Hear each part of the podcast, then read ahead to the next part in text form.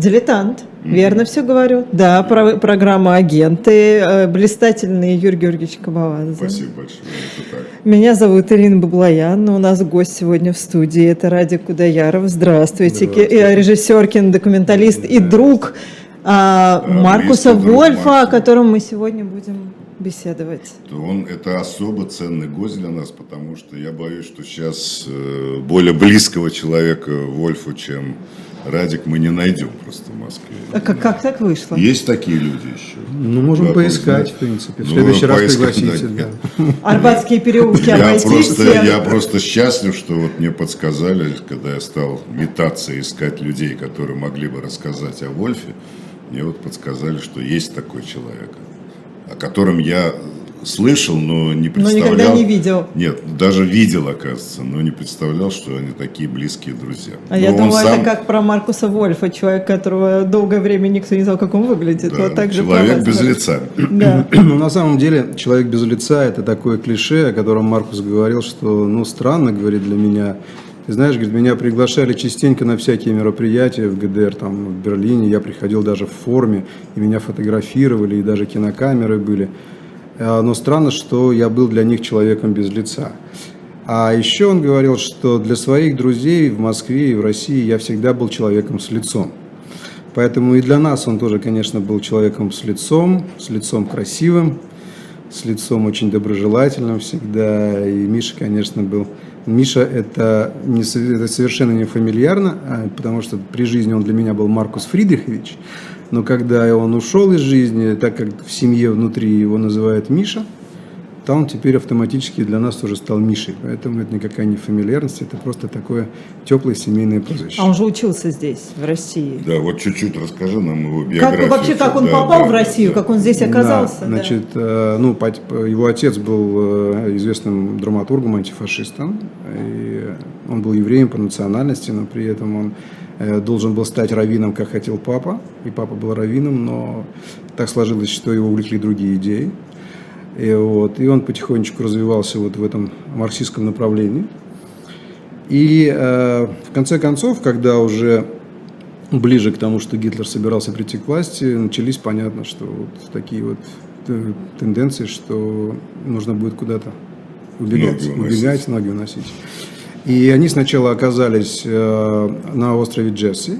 Это, знаете, да, это Я бывал даже. Конечно. там, Да-да-да. Английский Не. И, это, и приняла их семья Ваян Кутюрье, это знаменитая, да, знаете, станция есть парижская, в Париже метро Ваян Кутюрье, это был старший, а младшая потом оказалась после концлагеря, оказалась э, в Нюрнберге на процессе, была свидетелем. Так вот, они общались, они дружили, и таким образом они там спасались. Потом оказались в Москве э, в юном возрасте вместе с братом Конрадом, мама Эльза, младший брат Конрад 25-го, который был год рождения. И вот они оказались в школе Карла, имени Карла Липнихта. И там потихонечку начали осваивать русский язык, а потом оба стали гражда- гражданами, кстати, Советского Союза, и у обоих был паспорт. И у Маркуса, и у Кони. Вот. И Кони потом служил в Красной Армии, и до старшего лейтенанта дослужился, и, в общем, дошел до Берлина. Потом стал известным кинореж- кинорежиссером. Вот когда мы будем делать передачу о Джерси, я там бывал, там знаменитый зоопарк. Я вот не бывала. Ну, может, мы с Вылетел вами как-нибудь как туда знаменитый слетаем зоолог. еще. Книжки писал про животных. Даррелл, Даррелл. Да. Вот там зоопарк.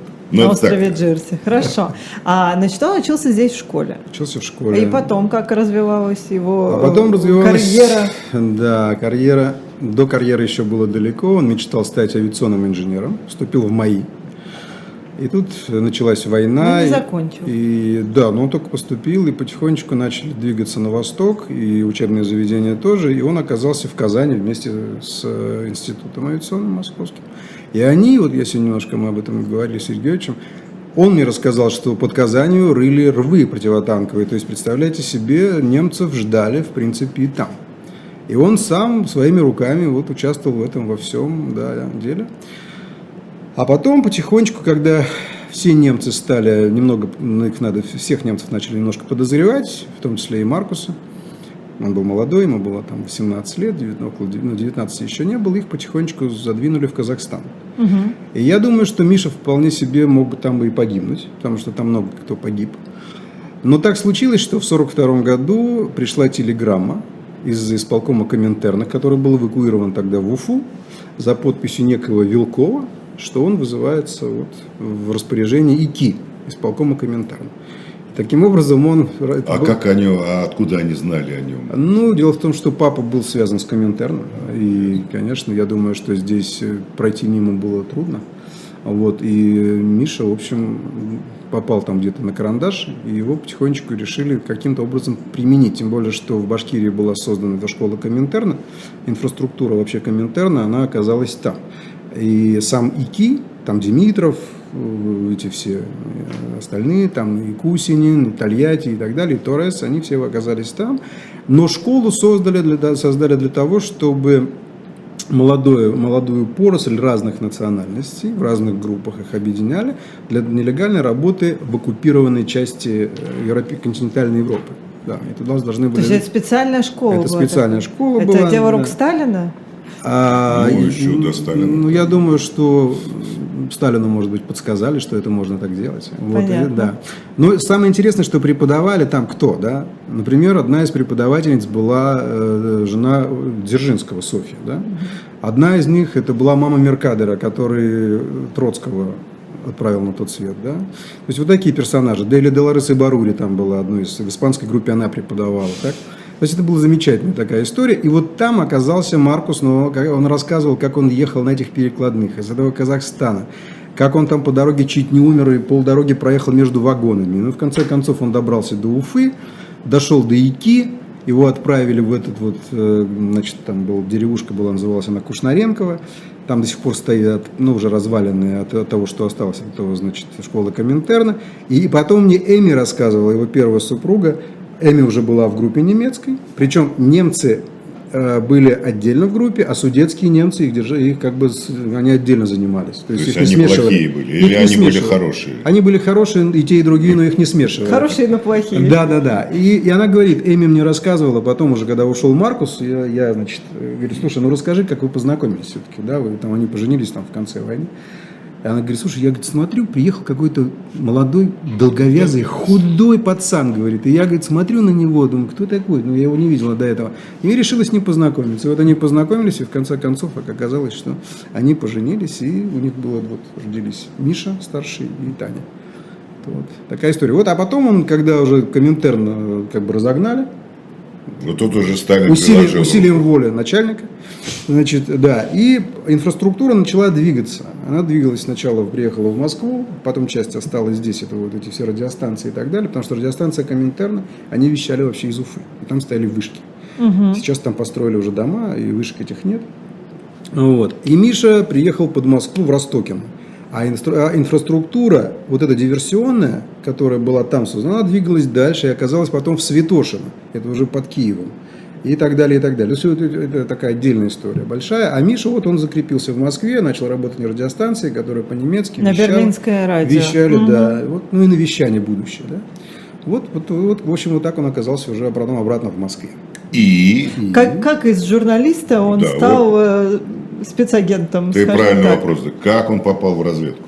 Так до разведки это же далеко еще. Да, ну хорошо. Да. Да, вот он да, же еще да. поехал в Нюрнберг, знаете ли. Он же был ну, в Нюрнбергском процессе. Как он, журналист присутствовал да, на процессе. радиожурналист, да. он там провел. 23 года. Это было Молодой классно, совсем. да. Он мне рассказывал, как это все там происходило, как там поселили в этом особняке этого карандашного короля. И как там, в общем, это все там, все эти сенсации, как это очень интересно. Одно, но есть маленький эпизод, когда перед Нюрнбергом, он, он, он какое-то время он прожил в Берлине в разрушенном, уже какой-то ходил автобус разрушенный. И, значит, он говорит, я стою на остановке, жду автобус. И стоит британский майор. И подул ветер, у него слетел берет. И упал в лужу, фактически. И он стоит, англичанин, ему по-английски говорит. С меня слетел берет. Показывает мне вот так. Ну, Маркус, подними. Маркус говорит, я на него смотрю. Я говорит, понимаю, что он хочет сказать, но я стою. Он говорит, опять повторяет точно ту же фразу с такой же интонацией. Я, с меня слетел берет. Я, говорит, ну даже мухом не пошевелил. Подъехал автобус. Он так и не нагнулся, не поднял свой берет. Он уехал без головного убора, англичанин. Ну, я, говорит, остался, он уехал. Ну, я следующим автобусом уехал. А Маркус. почему он А решил, почему? что Ты должен поднимать ему поднимать берет. его? Ну, вот надо было у этого майора спросить. Англичане. Такая история. Это Маркус рассказывал, ну вот, да, забавно, правда? Абсолютно. И тогда Маркус решил, что надо работать против этих англичан. Может быть, может быть, да. И вот он оказался в Нюрнберге, вернулся с Нюрнберга, оказался на дипломатической службе уже в посольстве ГДР, когда создали ГДР, и он был в Москве. А потом потихонечку оказалось, он оказался в Берлине и попал, скажем, в организацию, которая была предшественником будущего ХВА, так называемого, да, ГУРа, который был при МГБ ГДР. И, как Маркус сам говорит, я никогда, у меня никогда не было никакого звания, кроме генеральского. Он сразу стал генералом. Он был генерал-майор, потом лейтенант, потом полковник. Да. Ну, то есть он пришел на службу, у него не было офицерского звания, ему не присваивали его. До того момента, как он стал руководить уже службой. В начале 50-х. Слушайте, Но он я- там проходил какие-то ступени? Или Да, он попал Вот. сначала в одно там какое-то подразделение, там он там значит, немножко там походил, поговорил, послушал, а потом потихонечку раз-раз-раз, и его решили вот, что все-таки он такой талантливый. у меня дилетантский вопрос. Так. А что, можно вот прям совсем, без образования, вот так вот попасть? Это Что значит без образования? Сейчас расскажет. Ну, Ну, у него приличное образование. Какое? Два- э, два курса университета? Да, в том числе. Потом в Уфе пожил, или где он? В Да. Казани. а то есть это В жизненный Казахстане опыт. жизненный опыт, конечно. Знание языков у него русский. Четыре языка он знал, Ну насколько да, ну видела. в то время русский, немецкий. Такая семья очень известная, и прокоммунистический настрой. То есть много было факторов, которые к нему привлекали внимание. Ну да. То есть опытный глаз э, да, заприметил. да, да. Но кто-то его заприметил на самом деле из тех, которые помогали создавать службу в ГДР. Это были специалисты из Москвы, конечно, да. И, в принципе, ну, скажем так, э, Миша состоялся э, и закрепился, в том числе благодаря своим связям с Москвой и с московскими представителями, что на самом деле на протяжении всех этих десятков лет, пока он работал, была проблемой для начальника его, который руководил МГБ как бы в целом, да, такой был Эрих Мильке. Мильке, да. Мильке. И Мильке, конечно, пытался много раз он пытался Мишу двинуть куда-нибудь и повысить, сторону. и понизить, и повысить, да. Но а Юрий Владимирович Андропов, например, с которым он был в очень хороших отношениях, он, конечно, защищал Маркуса, и это было понятно, что это было не только из личных симпатий, а это была, в общем-то, ну, такая необходимость, да, чтобы он находился на этой позиции. И когда, например, германо-германские отношения начали давать скажем так, сначала трещину, а потом они пошли без контроля уже Москвы, потому что Москва уже не была не в состоянии помогать экономически, и были ну, кредиты были нужны и так далее. Это такая история очень интересная. Я занимался потом спустя уже после смерти Миши. Фильм был такой «Единая Германия за кулисами триумфа». Вообще, как на самом деле объединилась страна. И, и вообще предыстория очень такая интересная. И Миша, он, конечно, Маркус, он э, был для Хонекера и для Мильке в этом смысле опасным, А, потому что его служба, она все-таки работала довольно активно и успешно. И таким образом утечки они, конечно, пытались избежать. И поэтому три человека вообще, в принципе, участвовали в этих германо-германских финансовых отношениях со стороны ГДР. В курсе был Хонекер, Мильке и полковник Шаль Голодковский. Все, больше никто. А Шаль Голодковский был из управления, которое не подчинялось Маркусу. Таким образом, очень много всего там до поры до времени оставалось скрыто. Мгм. Ну, то есть, хорошо, его заприметили. Так. И что дальше? Ну вот потихонечку создавалась с нуля служба, а, которая, в общем-то, стала в будущем... Простите, а отказываться строить. можно было? Вот тебя заприметили, тебе предложили. Так это же было почетно. Как это отказываться? Люди мечтали об этом. Ну, глупости спрашивает Баблоян. Ладно, можно Не, ну я, как? это, ну, я правда, потому что, ну, какая-то, либо ты Пересмотри мечтаешь, свое отношение к разведке. Это было почетно, как мне предложили. Я, конечно, был в восторге совершенно. Я С удовольствием принял это предложение. Уж Маркус тогда же понятно, что без влияния Москвы в то время вообще не принимались никакие решения. А у него была высокая репутация в Москве. То есть его знали, отца, и вообще всю семью. Ну, то есть он, он был подходящей кандидатурой. Мгм. Понятно. То есть это он это принимал как, как, как почетное, э, не знаю, предложений. Да, Конечно. скажем так. Тем И более, вот, э, поскольку Радик, да и я с ним был знаком, и видел, он даже уже в преклонном возрасте, когда мы познакомились, он был очень элегантный такой, респектабельный очень человек, Ну, который на себя обращал внимание. Даже такая, странно, да. вот я согласен с Радиком, что э, что значит человек без лица? Как раз у него было очень характерное или характерное лицо и такое очень привлекательное. да. А уж когда он появлялся, как он говорит, странно, что меня не знают. Я появлялся в форме генерала, такой-то э, шапке, как, с кокардой. То есть очень импозантный мужчина. Несмотря, не случайно все женщины просто падали с ног. Штабеля укладывались, да. ну, на самом деле это точно так, потому что, по крайней мере, то, что мне приходилось видеть, женщины разного возраста, а, равнодушно не, не могли смотреть в сторону Маркуса, потому что его не, не потому, что он был какой-то там особый, а потому что и сама от- обстановка и атмосфера, которая создавалась вокруг него, так как он обращался, как он там, себя подавал, это было всегда очень-очень незаурядно. Ну, в разведке же есть специальные курсы, галантность, галантные курсы. Ну, я Поэтому, знаю. да, вот, Слишком смотри на меня и можешь знаю, представить, да, Георгиевич, какой конечно. был Маркус. Но мы, наверное, о всех его достижениях и успехах вряд ли сможем рассказать. Ну, всё-таки возможно. Давай вспомним хоть по два таких случая, очень, которые его прославили. так. Ну, я думаю, что, Игорь, вы знаете больше, чем два. Ну, Ну, Баблоян не знает. Баблоян да, не мне- знает, и мы не раскроем всех Да. тайн. Но Да, вот да. эти два, они описаны, известны, это, конечно, классика разведки. Ну, и записанных в России. Потому что на Западе описано побольше, чем у нас. Да, да. Я только знаю, что а, они женщин соблазняли. Это, это третье. Хорошо. Это мы отдельно поговорим в Хорошо. следующий раз. Хорошо. Но это же было, правда? Было, же? было. Да, это Вот. была, так называлась она операция Ромео. Да. Вот, вот, вот. да. Мальчиков они готовят. Да. Но а, первая история, самая громкая, самая знаменитая, когда прославилась и служба, и Маркус, это, конечно, провал Гюнтера Гийома. Да. Человек, который его супруга, и он, ну, он сам в первую очередь, конечно, он был очень удачно представлен к будущему канцлеру, к Вилли Бранту. И когда Брант стал канцлером ФРГ, естественно, он свою команду привел с собой, и Гюнтер оказался очень близко. Вот. А дальше, может, Игорь немножко расскажет. Ну, я просто могу рассказать, какое-то впечатление произвело на весь цивилизованный мир, когда помощником, ближайшим сотрудником эм, канцлера Германии оказался агент немецкой разведки. Я помню все эти немецкие журналы, э, которые публиковали эти огромные репортажи, фотографии, вообще как, как это могло произойти. И этот скандал привел к отставке Гийома. О, э, Вилли Бранта. Бранта, да.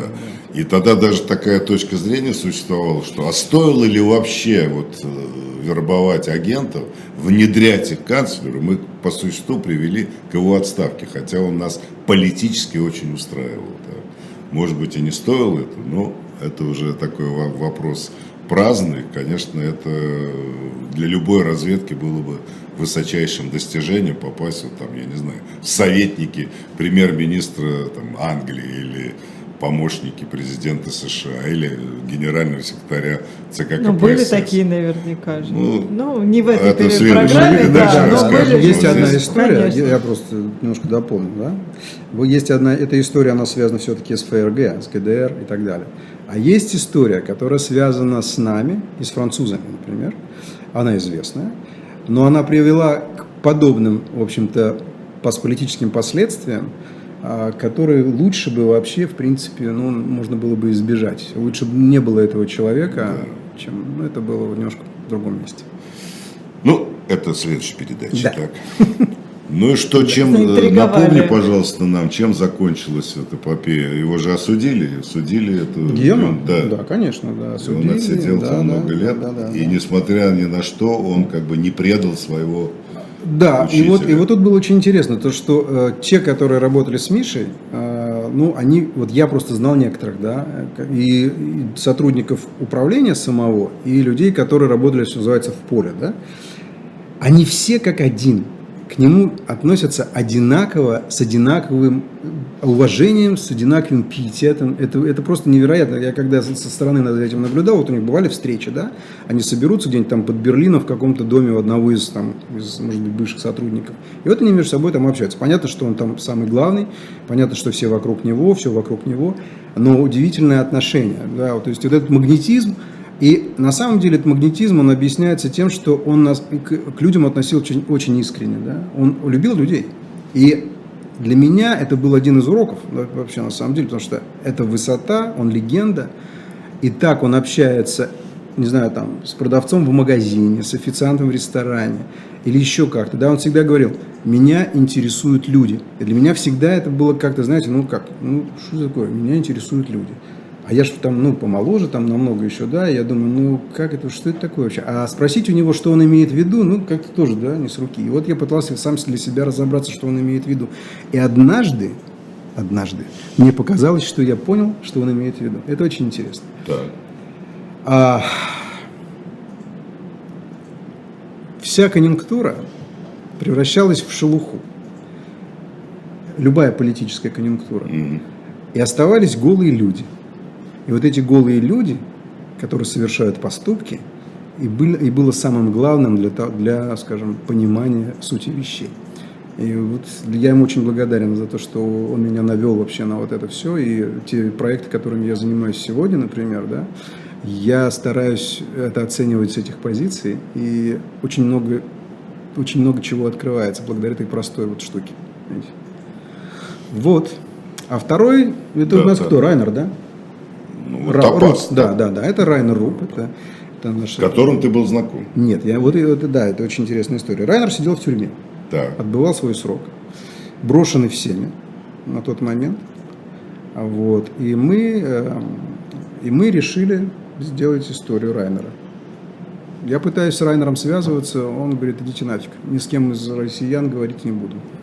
То есть это он сидит в тюрьме? Он уже вышел как раз а, из вышел. тюрьмы, ему, да, ему половину срока он отсидел, он mm. выходит, значит, на волю, на свободу.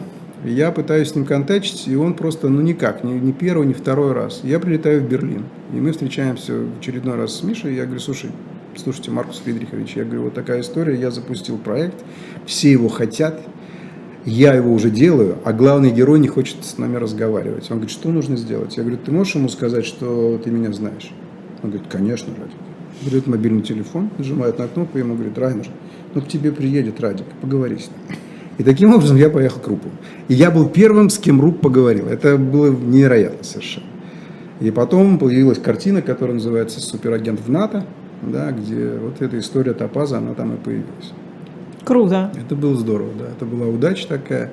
И действительно, и мы потом с Райнером продолжили общение, я его приглашал в Россию, он приезжал, и мы здесь с ним тусовались в разных местах с его женой вместе. А давай вот Баблоян не знает, кто был такой этот Топас? Топас, да, это было интересно. Он был студентом, когда его э, кто-то там из людей Маркуса, кто, ну, специальный человек, который ездит, присматривает будущих потенциальных помощников, его присмотрел в конце 60-х годов, когда бурлила студенческая там, европейская жизнь. А, вот. И когда они зашли в какой-то там, какую-то кашему, а, значит, ну, в какой-то там, не знаю, в кафе, да, в кафе, какой-то поесть просто супа, у них не хватило каких-то там копеек.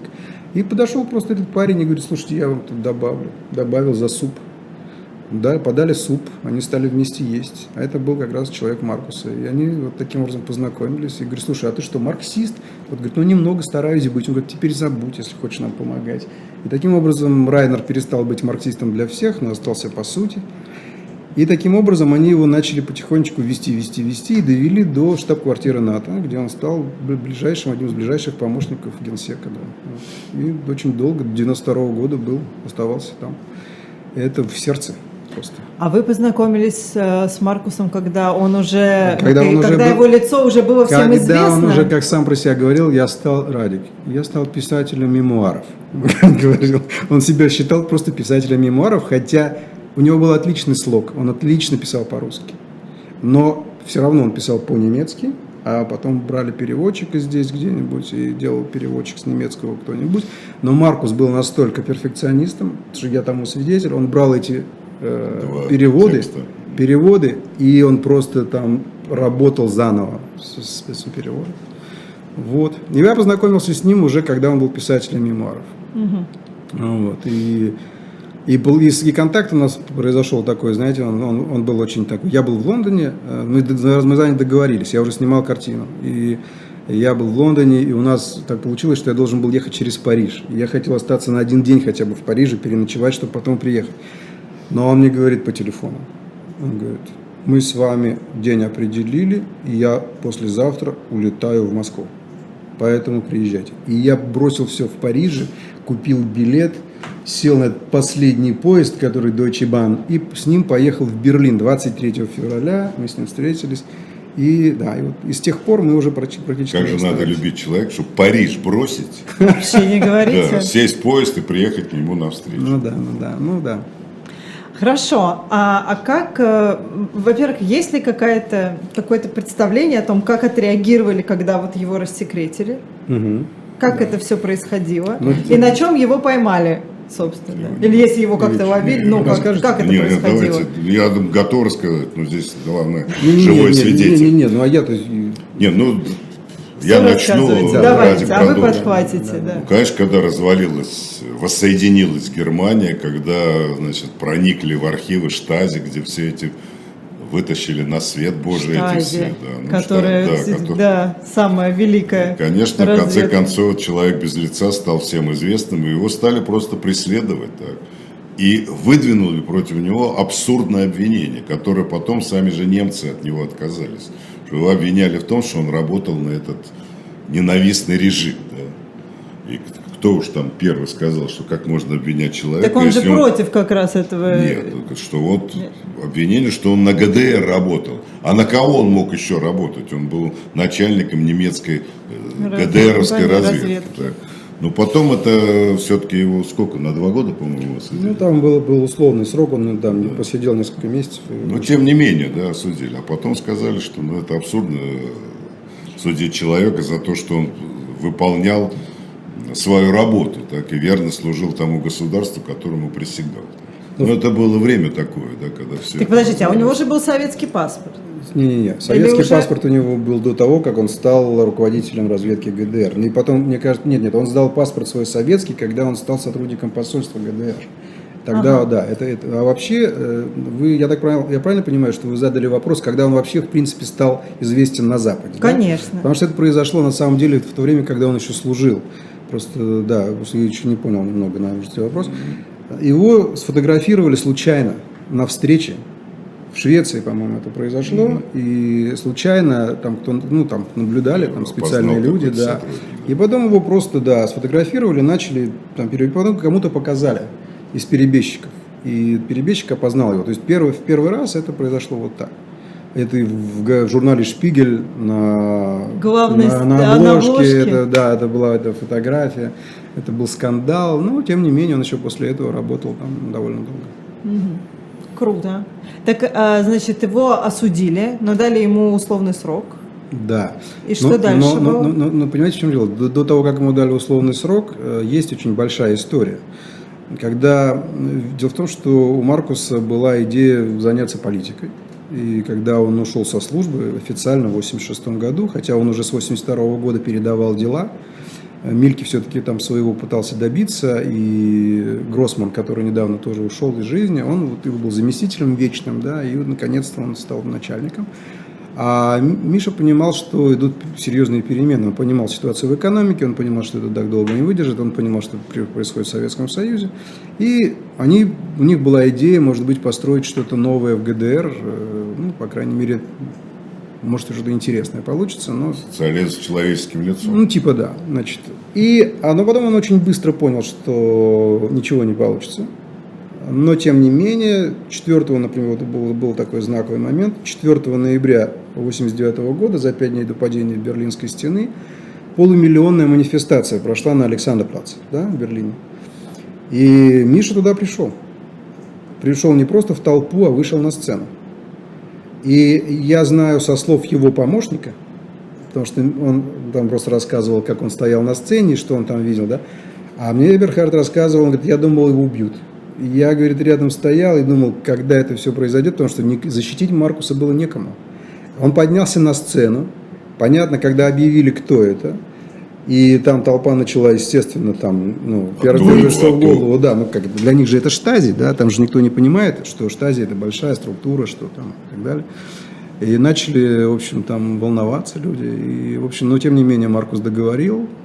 И он говорит, что он так, что, говорит, я, говорит, впервые, у меня никогда такого не было, я, у меня все пересохло в горле, он до такой степени вот, Волновался? Да, волновался, когда я спустился, я спускался вниз, просто я ощущал это волнение. И Эберхард потом его тихонечко забрал, взял машину и увез оттуда, потому что, ну, может, могло там всякое. Ну, Да. разорвать на части Могли, могли его могли, да, буквально. могли. Его и разрывали, ну, фигурально, но тем не менее он был под такой, под микроскопом, и только лениво его не долбал. И когда я с ним познакомился, он тогда приехал в Москву, и я не знаю, кому-то кто-то, наверное, из руководства разведки занимался какой-то такой работой по его спасению, что ли, так, и по оказанию ему помощи. да. Здесь. Здесь, да, ну, конечно. Но тут все его- пишут, что э, Горбачев его сдал. Не, Горбачев, не знаю его, но Горбачев сдал Хоникера, так? Ну, Это- хотите, я вам расскажу про Да, Горбачева? Конечно. Все с, хочу. С Михаилом Сергеевичем э, мы, я когда делал «Единую Германию» за кулисами «Триумфа» и «Берлинскую стену», Ага. я с Михаилом Сергеевичем, он был последним, кого я оставил, в общем, ну, там, не знаю, было человек 50, кого я опрашивал вообще, и французов, кто участвовал вот во всех этих, делах, включая, там, не знаю, Дюма там, и так далее, Атали. И ГДРовские, и все, все чиновники, и Модров, и так далее, все участвовали в этих делах. И я думал, что, ну, как, Михаил Сергеевич должен быть последним, да, опрошенным, потому что, ну, как, приходить, начинать с него было неправильно. И у Миши уже не было в живых, это был девятый год, и я делал к 20-летию стены, значит, эту историю. Я к нему пришел с письмами Маркуса. Маркус ему написал письма. Э, Горбачеву. Михаил Сергеевич. Горбачев, да, Михаил Сергеевичу. А, И мы говорили, Михаил Сергеевич очень волновался, потому что интервью было довольно непростое для него. А, Вот. Че, видит Бог, я вначале, изначально было, хотел, хотелось говорить очень мягко с ним, но он себя сам так повел в начале, что как-то я вот думаю, ну ладно, я буду тем, с, чем точнее я к нему пришел, с тем я и останусь. И у нас довольно была неприятная, неприятный был ну, напряженный, да. Потому что когда я ему задал вопрос, э, я говорю, Михаил Сергеевич, можно я вам задам еще один последний вопрос? Он говорит, да, пожалуйста, задавай. Но я говорю, он будет неприятный. Он говорит, задавай, у тебя все вопросы были неприятные. Я говорю, а много было друзей а, у Хонекера и Хаги, а, пардон, у перестройки в ГДР? Он говорит, да, э, все были друзьями перестройки, кроме Хонекера и Хагера. Потому что вопрос сам звучал неплохо. И всего два врага перестройки. Я говорю, а что ж вы тогда всех их предали-то? Ну, я, я конечно, сейчас я бы ни в коем случае так не формулировал, пожилой человек, но в то время, это было много уже лет назад, и он так удивился и говорит, а кого ты имеешь в виду? Я начинаю перечислять этого, этого, этого, этого, а потом говорю, а вы знали Маркуса Вольфа? Он говорит, да, знал. Я говорю, ну тогда вот два письма. Он, правда, умер, говорю, уже три года назад, а вот это письма, может быть, вы их не читали, вот я вам привез. И передаю ему письма Вольфа. Он их берет в руки, камера работает, и через минуту он говорит, я его не знал, и бросает э, эти письма. А нет, он еще говорит, он говорит, о, говорит, меня поздравляют с Нобелевской премией, а сам в тюрьме сидит.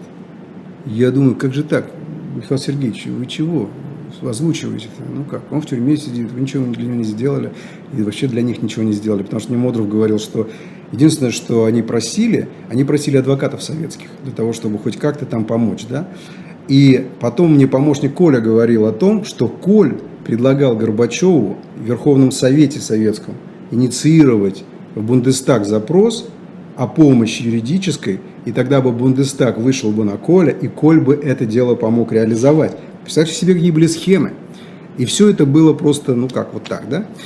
И когда я эти письма отдал, а он это, и сказал эту фразу, и говорит, а я его не знал и бросает на стол. Мне, честно говоря, я потерял интерес к- к разговору вообще, потому что ну, я что-то уже до этого для фильма уже взял, все окей. И когда мы с ним попрощались, мне очень жаль, что такой был жесткий разговор, да, сейчас уже, конечно. И я сижу, собираю бумаги, и я чувствую на себе взгляд на спи- со спины. Я поворачиваюсь, Горбачев стоит, не ушел. Это у него было на Ленинградке, в фонде его, да, и он говорит, я говорю, Михаил Сергеевич, чего, вроде попрощались? Он говорит, а можно я письма заберу? Я говорю, ну, конечно, они же вам адресованы. И Горбачев забрал эти письма. Что он потом с ними сделал, я не знаю. Ну, в А общем, он такая- нигде в своих мемуарах нигде об этом не вспоминал, Кто? не упоминал? Горбачева. Да. Нет, я Вот тут не- нам я Венедиктова сейчас не хватает, Я он бы думаю, нам да, да, сказал. Да, он бы сейчас сказал, но я говорю то, что знаю я, и, значит, э, печальная история, но, знаете, объективно говоря, э, Горбачев, в принципе, ему было уже не до Маркуса и не, Да, до, конечно, и не до людей ГДР. Абсолютно. Так, потому что- Страна Ну, разваливалась. время было, да. Потому что не- время было такое. И а, ведь на самом деле, если вы посмотрите эту историю, которую я вам говорил, да, ведь ГДР а, объединялась с ФРГ очень интересно. И когда Фалин еще был жив, и когда я узнал на самом деле, что было катализатором политического вот этого вот решения, я просто был, я был в нокдауне, когда я об этом Так узнал. что же? Да, я, я, заинтригован. да, я приезжаю в Москву из Берлина, я звоню Фалину и говорю, Валентин Ильич, можно повидаться да, с вами? Да, приходи. Я пришел, он жил возле президента отеля. Мгм. Я говорю, вот, а кто такой Португалов? Он говорит, ну, вот это вот журналист. пятое, десятое». Я говорю, да, здорово. А что ж вы его отправили-то? Португалова. Что ж дипломата, может, какого-нибудь надо было там на переговоры-то отправить. А это был, он был шерпой просто, этот э, журналист и переводчик, он был просто шерпой, иногда его использовали. Эм, Горбачев направлял его, чтобы никого больше не направлять, чтобы никто ничего, да, как Хонекер с Шарков Голодковский, так вот он был здесь.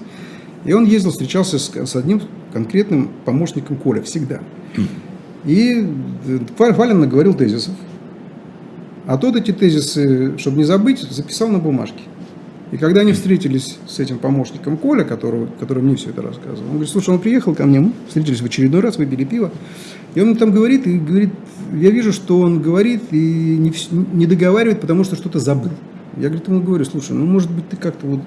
Он достает бумажку, а на бумажке все написано. Он говорит, слушай, ну вот, и отдают ее.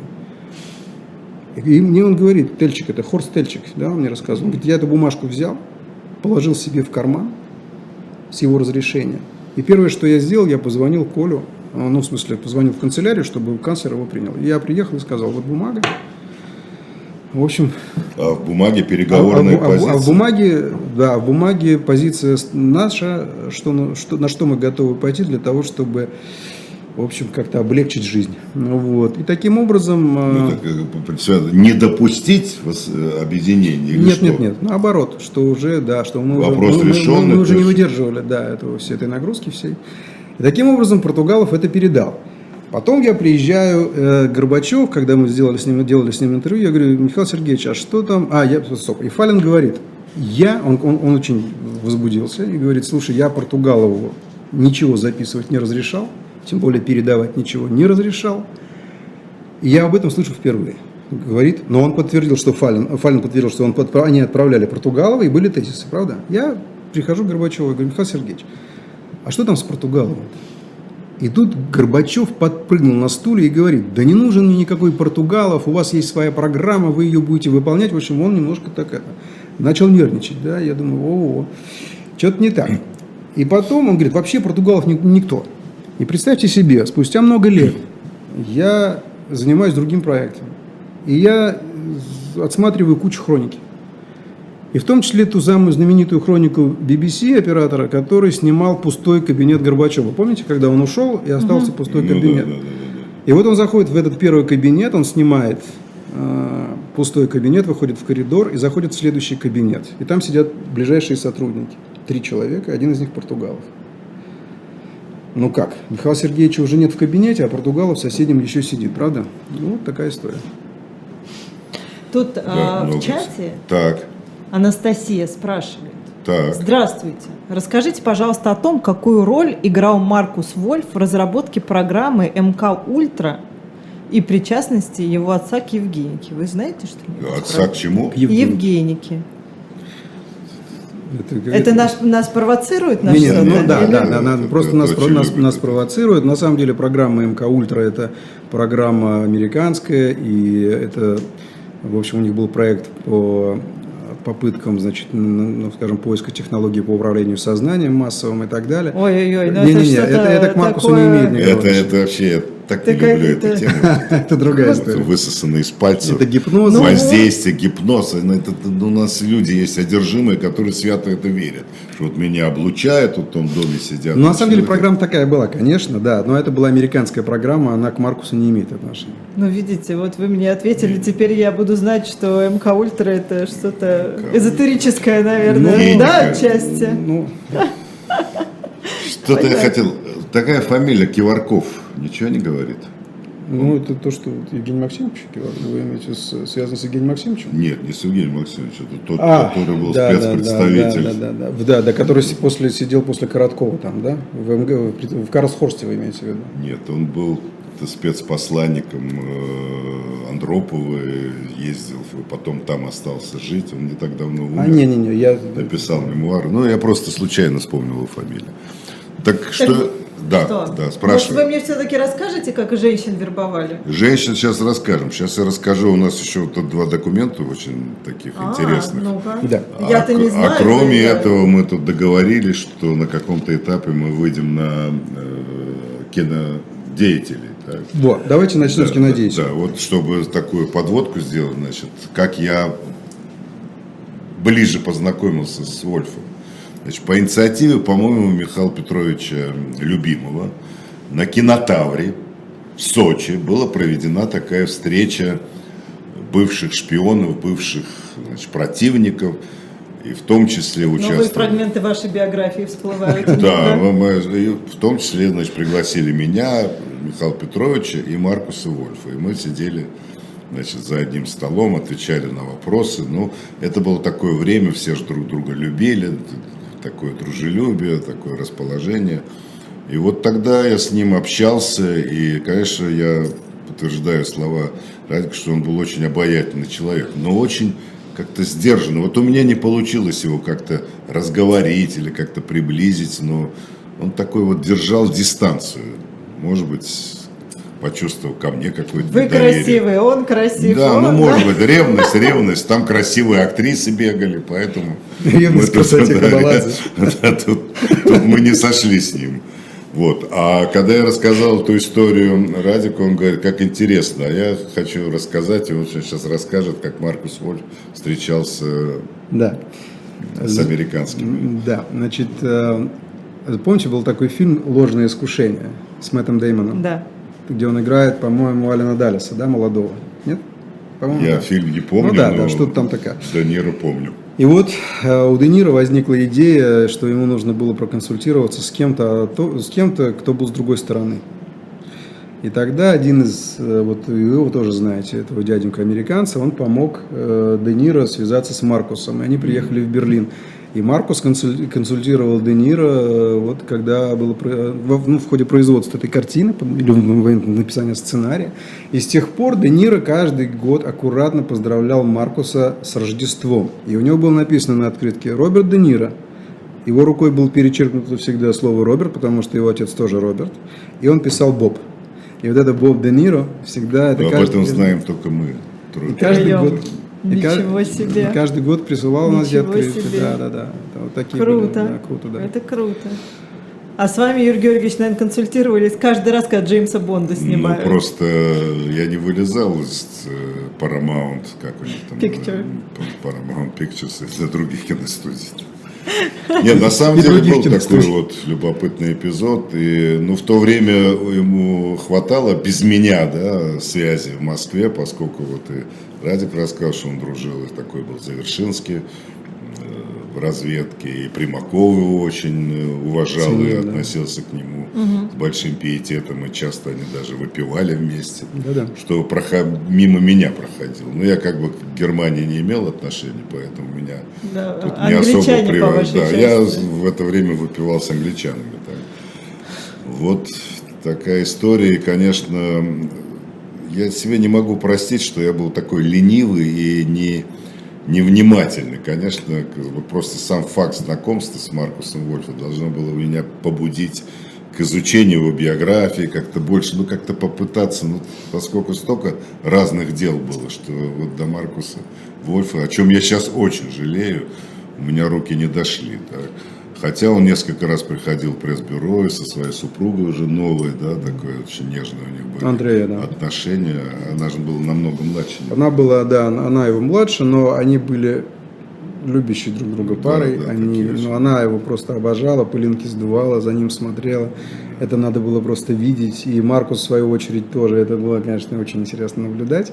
Может Вот. быть, он меня приревновал. Вот, скорее да, всего. наверняка, скорее наверняка, всего. Юрий Георгиевич. Потому что она была очень Вот, привлекательной. но человек. что хочется сказать, все-таки стоит сказать, что Маркус при всех искушениях, которые были, при той неопределенности, в которой он находился, и в конце концов, когда ему пришлось покинуть э, Россию, в которую он, в принципе, ну, будем говорить так прямо, его- ему он был вынужден из-под ордера убежать, и он все-таки вернулся, потому что здесь ему э, Шабаршин к сожалению, не, са, не свое высказывал, но высказывал политическое решение Миша «Езжай с Богом», как он сказал ему, да.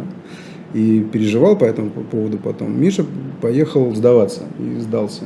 Ну вот, он говорил, что меня тяготило уже вот то, что я семью давно не видел. В любом случае я понимал, что здесь меня уже ничто не ждет, не спасет, и мне нужно будет разбираться с этой проблемой самому. И разбираясь с этой проблемой, опять были искушения, опять были предложения, и ничего. То есть Миша остался Мишей, да? Это очень важно э, как бы осознавать. Э, Вот, это ну, по-человечески и профессионально очень, это очень круто, да? И в конце концов, когда он хотел поехать в Лос-Анджелес, повидаться со своим сводным братом Лукасом, который был очень на него похож, и визу ему не дали.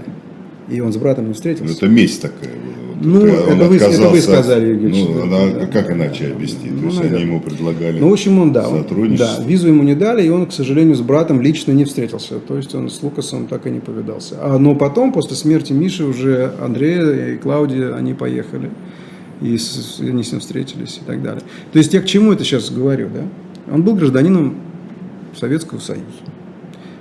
Он довольно много полезного сделал для страны во время Советского Союза и после Советского Союза. Книжки написал интересные, мемуары хорошие оставил. Вообще очень общался с нашими тут, людьми по-человечески всегда, да, по-дружески.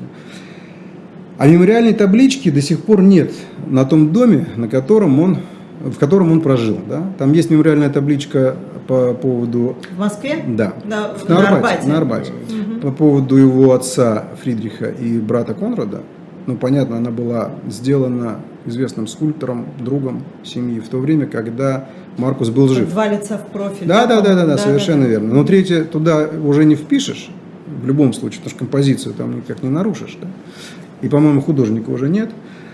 Ну, довольно большая, массивная. И мы пытались уже спустя э, годы, пытались, ну, там хоть что-то такое придумать, чтобы маленькую табличку повесить на этом, да. И семья, и все. И Андрея написала письмо Сергею Семеновичу Собянину, вот письмо, оно здесь лежит, это, это, это копия оригинальная, то есть само письмо, оно было направлено ему и э, руководителю службы, да, нынешнему действующему. Но так случилось, что наши бюрократические схемы, они работают везде одинаково. Да? Начальник большой расписывает, идет туда, идет сюда, приходит туда, где никто ничего решить не может, в конце концов. Да? Не называя фамилии, никого ни в чем не обвиняя.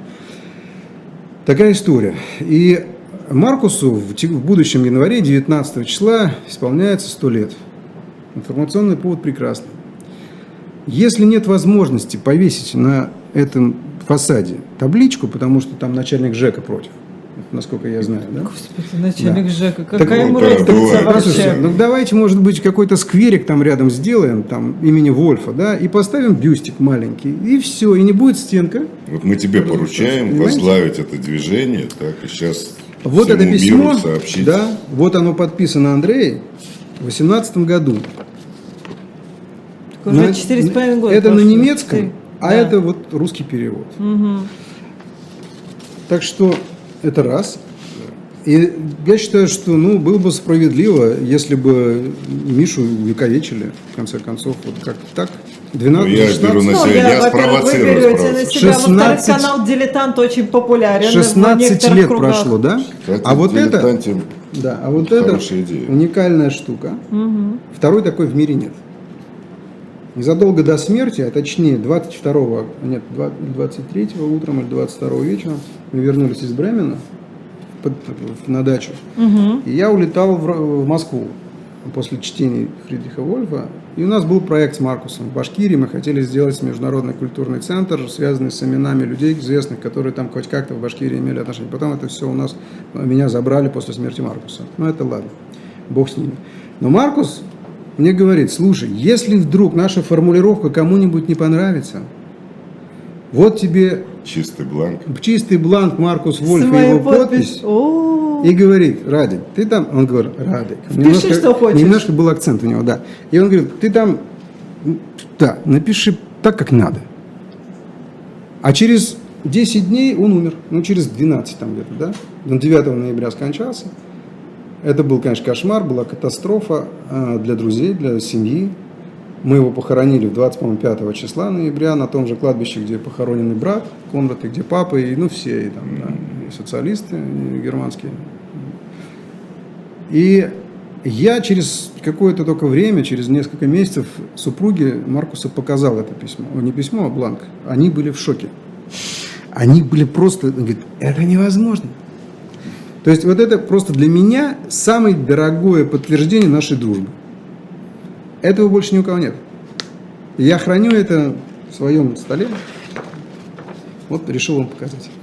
Слушай, а хорошая идея, вот в дилетант, с кем надо поговорить? Ну, сегодня диктор, я что вам ли? сейчас после, после эфира я Да, вам да, выдам вот. явки пароля. Да-да-да. С Но кем только смотрите, какая поговорить? штука. Я, я просто за что, да? Я, я за то, чтобы любой разговор был с конструктивным решением. Это не для того, чтобы был какой-то publicity, это не для того, чтобы кто-то кого-то в чем-то обвинил. Все люди заняты, и Не, но все равно Собянин. надо какой-то толчок этому дать, а Да, потом уже просто, просто для меня, для меня лично, да, важно решение вопроса, а не раздача каких-то там, как не знаю, там, punishment какой-нибудь. Это да. очень длительный процесс. Я, помню, я имел какое-то косвенное отношение к мемориальной доске Филби, М.